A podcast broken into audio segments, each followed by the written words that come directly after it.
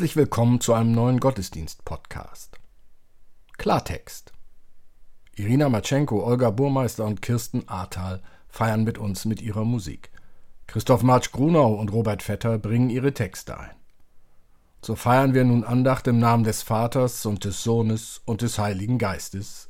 Amen.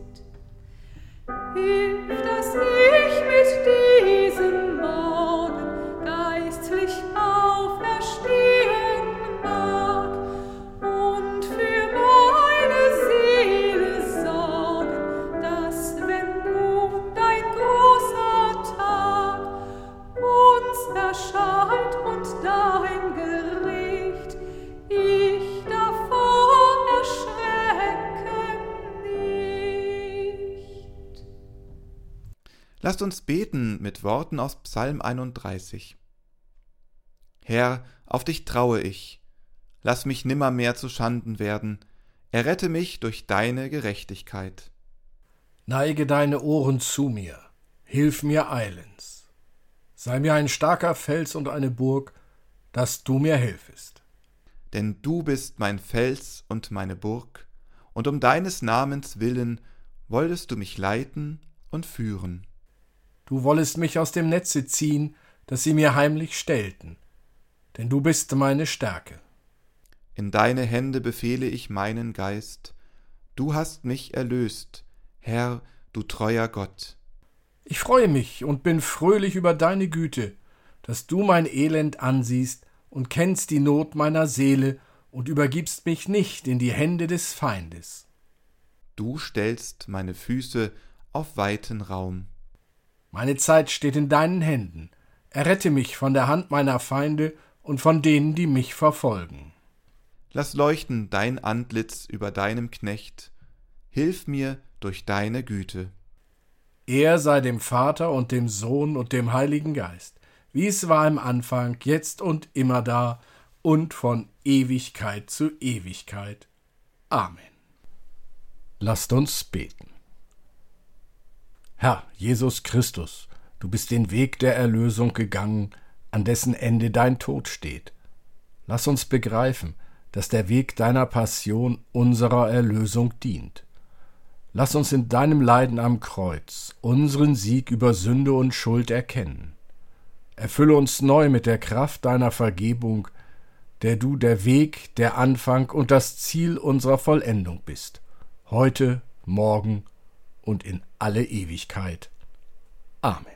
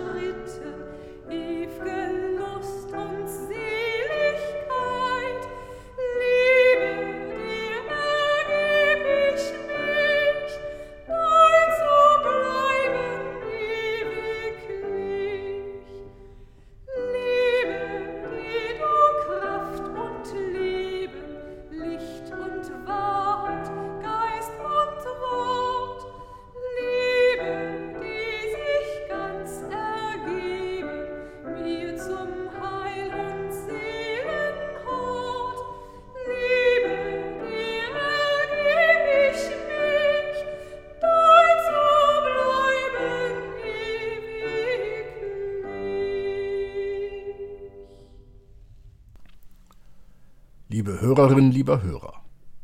Klartext, der ist heute dran. Amos, ein Prophet des Alten Testamentes, war ein Freund von klaren Worten. Gerechtigkeit ist sein Thema. Seit dem Auszug aus Ägypten ist die Sehnsucht nach Gerechtigkeit generell eines der großen Themen des Alten Testaments. Amos hat wie andere Propheten auch die sozialen Konsequenzen des Glaubens an Gott eingefordert, allerdings schärfer als andere. Amos, eine Prophetengestalt, die über Jahrhunderte hin in der Kirche fast vergessen war. Erst in den letzten Jahrzehnten haben wir ihn neu entdeckt. Amos lebte um 750 vor Christus. Mehr als 2770 Jahre ist das her. Er war ein kleiner Mann vom Lande, besaß eine Feigenplantage und eine Schafherde. Doch eines Tages fängt er an, die tiefen Ungerechtigkeiten der damaligen Gesellschaft zu durchschauen, die Machenschaften einer Oberschicht, die sich auf Kosten der kleinen Leute schamlos bereichert. Amos beobachtet, wie die Händler auf dem Markt die Gewichte fälschen, den Leuten Schund und wertloses Zeug andrehen für ihr gutes Geld. Er beobachtet, wie die Reichen ihre Monopolstellung rücksichtslos ausnutzen, wie die Armen immer mehr in Abhängigkeit geraten. Und er protestiert dagegen mit unglaublicher Schärfe und Heftigkeit im Namen Gottes. So auch in Kapitel 5. Amos lebt in einer Zeit, in der es den Menschen in Israel gut ging, so gut wie noch nie. Es war eine Zeit wirtschaftlicher Blüte. Doch der Reichtum war höchst ungleich verteilt. Eine kleine Oberschicht wurde immer reicher, die Armen gerieten in immer größere Abhängigkeit.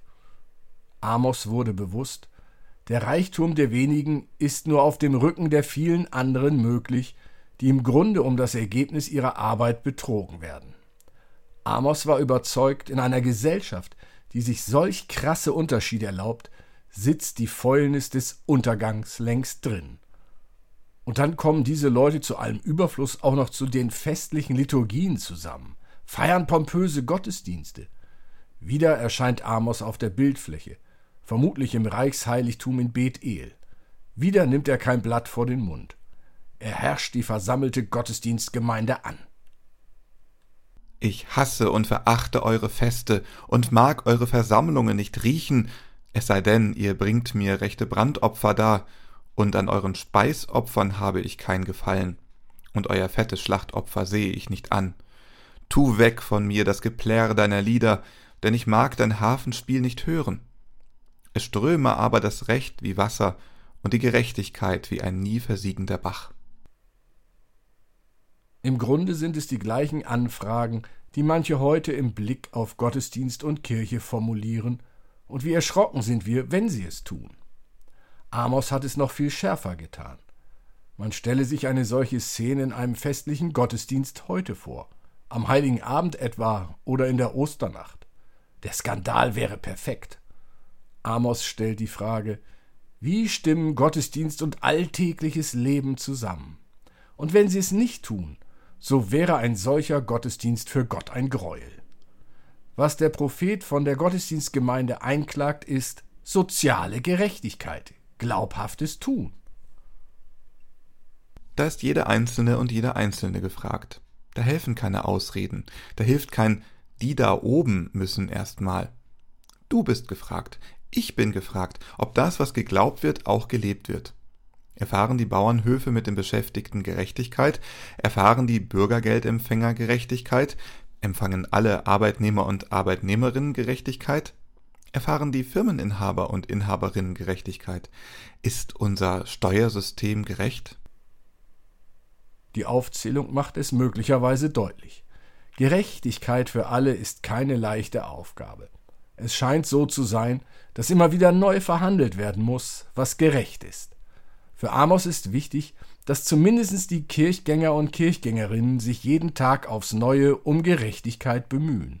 So als wären sie das Salz in der Suppe, das Licht in der Finsternis. Sind wir es? Amen.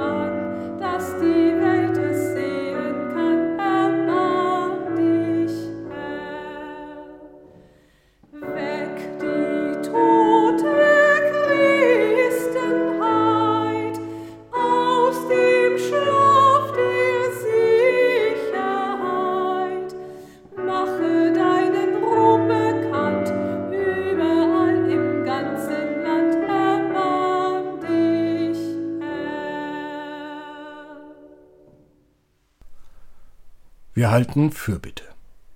Gott, ewiger, uns liebende Mutter und liebender Vater, im Lichte deiner Offenbarung erkennen wir unsere Bestimmung und unser Versagen. Du hast uns in deinem Sohn Jesus Christus dein menschliches Angesicht gezeigt und bist uns als Bruder nahegekommen. Dir sind unser menschliches Handeln und Bemühen, die Höhen und Tiefen unseres Daseins nicht fremd. In Jesu Leiden und Sterben hast du selbst die Last der Sünde auf dich genommen und bis zum tödlichen Ende getragen. Dein Tod am Kreuz öffnet uns die Tür zum Himmel, zum Leben in der Gemeinschaft der Erlösten.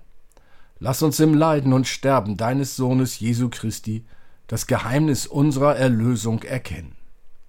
Amen. Lasst uns mit den Worten unseres Herrn gemeinsam beten. Vater unser im Himmel, geheiligt werde dein Name, dein Reich komme, dein Wille geschehe, wie im Himmel, so auf Erden. Unser tägliches Brot gib uns heute und vergib uns unsere Schuld, wie auch wir vergeben unseren Schuldigern. Und führe uns nicht in Versuchung, sondern erlöse uns von dem Bösen. Denn dein ist das Reich und die Kraft und die Herrlichkeit in Ewigkeit. Amen.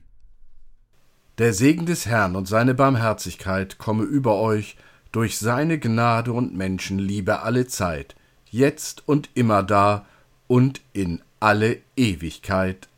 Amen.